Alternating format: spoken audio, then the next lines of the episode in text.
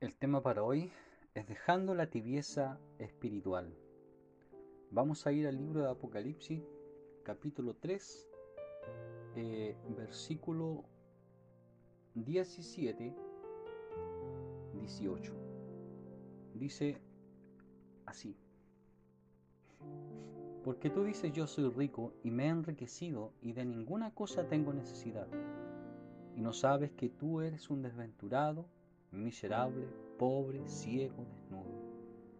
Por tanto yo te aconsejo que de mí compres oro refinado en fuego para que seas rico y vestiduras blancas para vestirte y que no se descubra la vergüenza de tu desnudez. Y unge tus ojos con colirio para que veas. Que el Señor les bendiga. Todas las cosas en las que la Odisea ponía su confianza externamente y que reflejaban su cultura, faltaban espiritualmente en la iglesia. Es por esto que Cristo Jesús hace un llamado a dejar esta vana confianza en la riqueza de este mundo, cayendo en la tibieza, y decidirse a ser solo un estado, o frío o caliente. Esto significa volver a Cristo, a nuestra comunión y relación personal con Él. ¿Habrá tibieza espiritual en nuestras vidas? Si lo hubiere hoy quiero invitarles a que reflexionemos en estos tres requerimientos que Jesucristo pide a la iglesia para dejar la tibieza espiritual. El primero de todos es compres de mi oro refinado en fuego. La historia nos cuenta que la ciudad de la Odisea era próspera en riqueza, sin embargo pobre en la verdadera riqueza que es la espiritual, la de la fe. La fe que es más preciosa que el oro fino, probada en el crisol para ser limpiada y de gran valor. No es más que la fe el verdadero tesoro del cristiano. Los hermanos de la Odisea habían dejado la fe en Cristo. ¿Y qué significa esto? que ahora confiaban en sus propias riquezas, en lo material, en lo vano, y se aferraban de ella, alejándose y rechazando a Cristo por su autoconfianza que ahora ellos poseían. Ahora debían de rechazarla y comprar de Cristo el verdadero tesoro que es la fe. La fe es confiar en Dios, es decir, tener una dependencia de Cristo para el diario vivir y para también lo eterno, la salvación. E-, es importante también destacar lo que Carballosa dice, que en realidad la Odisea estaba en bancarrota y por lo tanto no podía comprar nada. Pero no era una cuestión de dinero. Las cosas mencionadas en estos versículos no se pueden comprar con, con oro y plata. Como lo dice Isaías capítulo 55, verso 1, a todos los sedientos venid a las aguas y a los que no tienen dinero venid, comprad y comed. Venid, comprad sin dinero, sin precio, vino y leche. El precio que la Odisea debía de pagar era el abandonar su estado de complacencia y egocentrismo.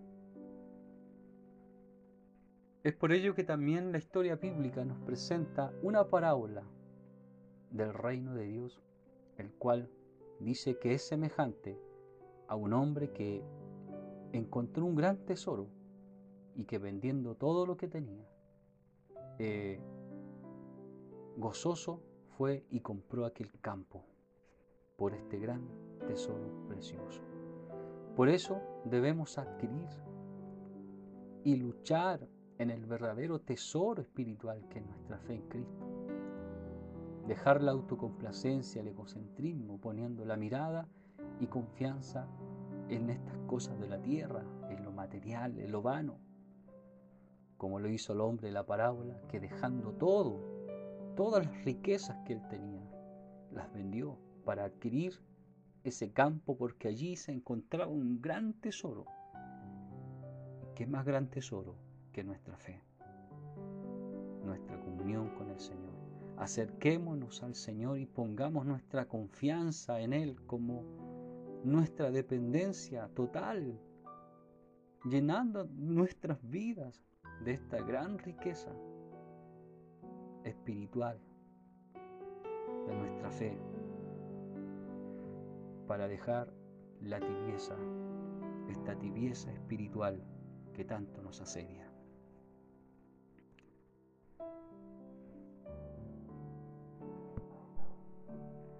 Segundo punto, comprando vestiduras blancas.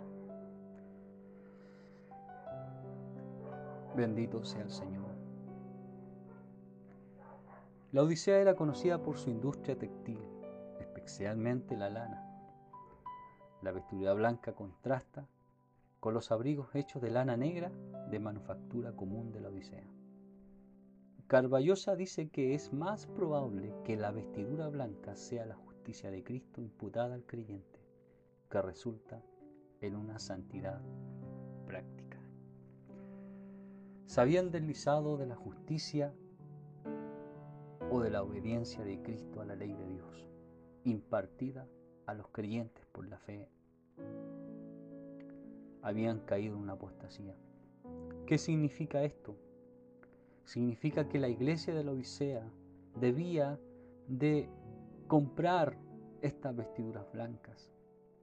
Significa que debían, cierto, volver a esa justicia de Cristo que fue imputada a nosotros los creyentes, ya que Cristo cumplió toda la ley y Él nos imputó esa justicia, nos traspasó su obediencia a nuestras vidas por medio de la fe en Él, en esta gracia.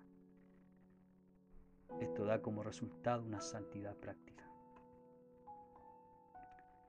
La Odisea había perdido esta justicia de Cristo. Se habían vuelto desnudos espiritualmente. Habían caído en pecado. Se habían vuelto atrás. Bendito sea el Señor para siempre.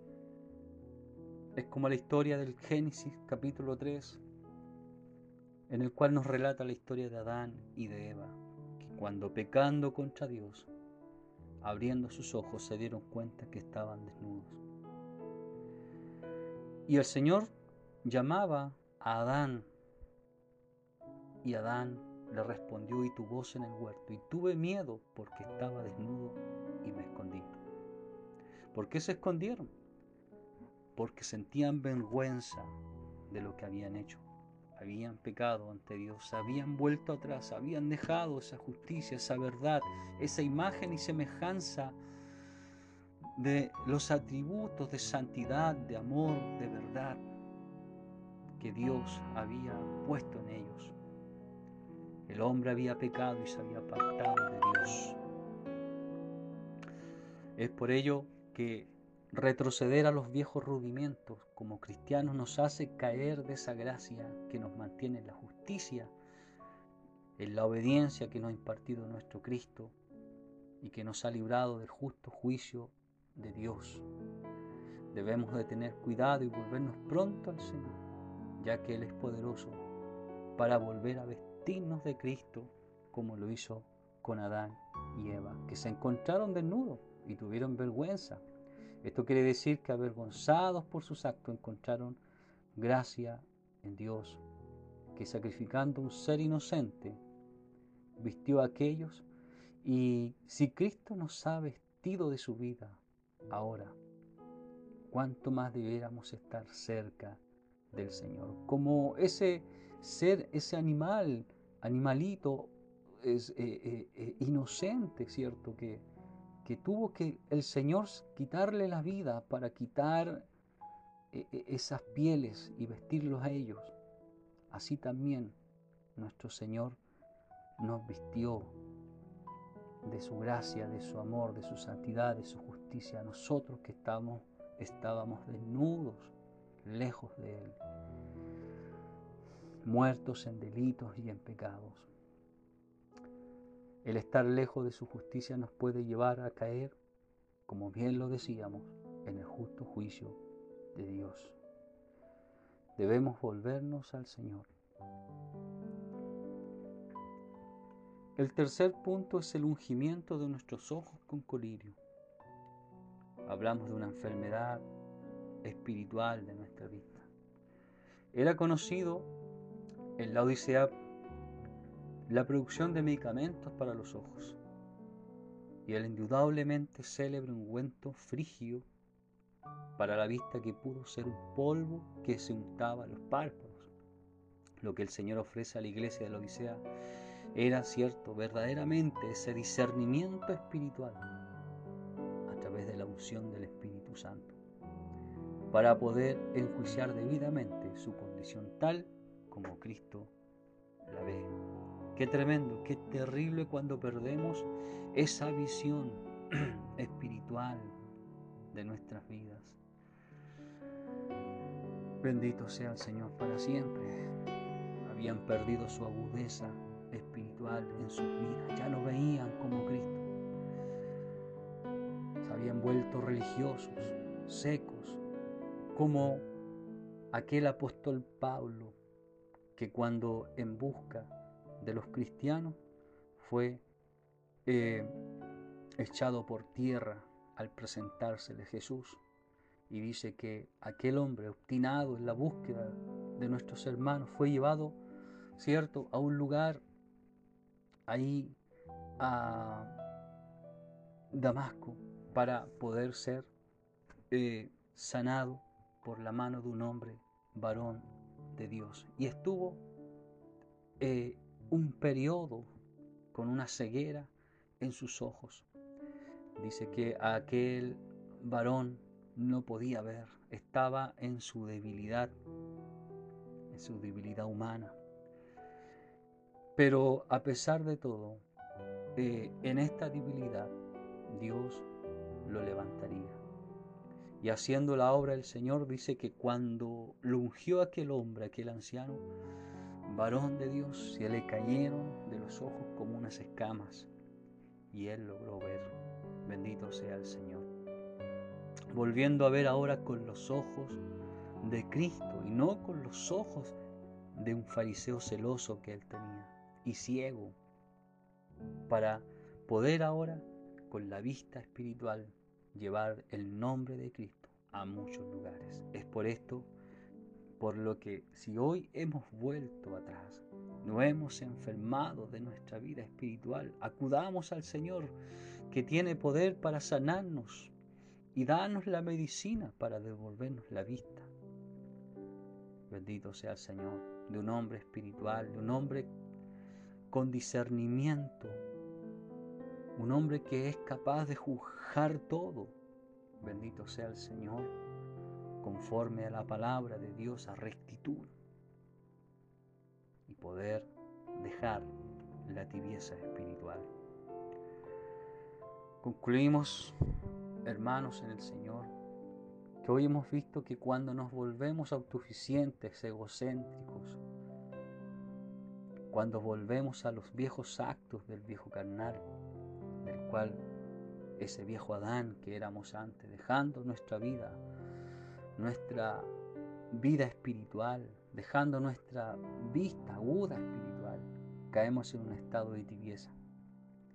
El llamado de Dios para hoy por medio de Cristo es a que de Él volvamos a adquirir gratuitamente nuevamente nuestra fe en el Señor, la justicia impartida por su obediencia a la ley que nos libró del justo juicio de Dios de su ira, como la medicina que nos curará de la agudeza espiritual de nuestra vida, de nuestra vista, de nuestro juicio cristiano, para dejar esta tibieza espiritual del cual Dios ha dicho que si esta iglesia no se volvía a Él, sería vomitada. Bendito sea el Señor para siempre.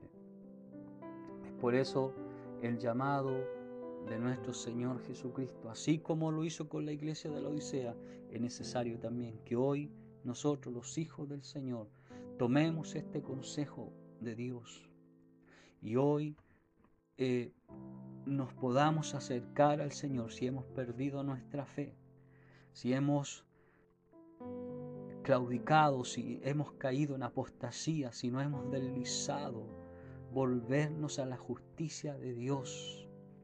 Si hemos dejado nuestra vista aguda espiritual, que ya no somos capaces de discernir las cosas, bendito sea el Señor, volvernos al Señor para que nos dé la medicina y nos sane nuestra, nuestra vista y agudeza eh, de visión del Espíritu.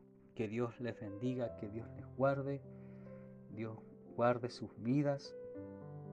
Y aquí yo estoy a la puerta, dijo el Señor, y llamo. Si alguno oye mi voz y abre la puerta, entraré a Él y cenaré con Él y Él conmigo.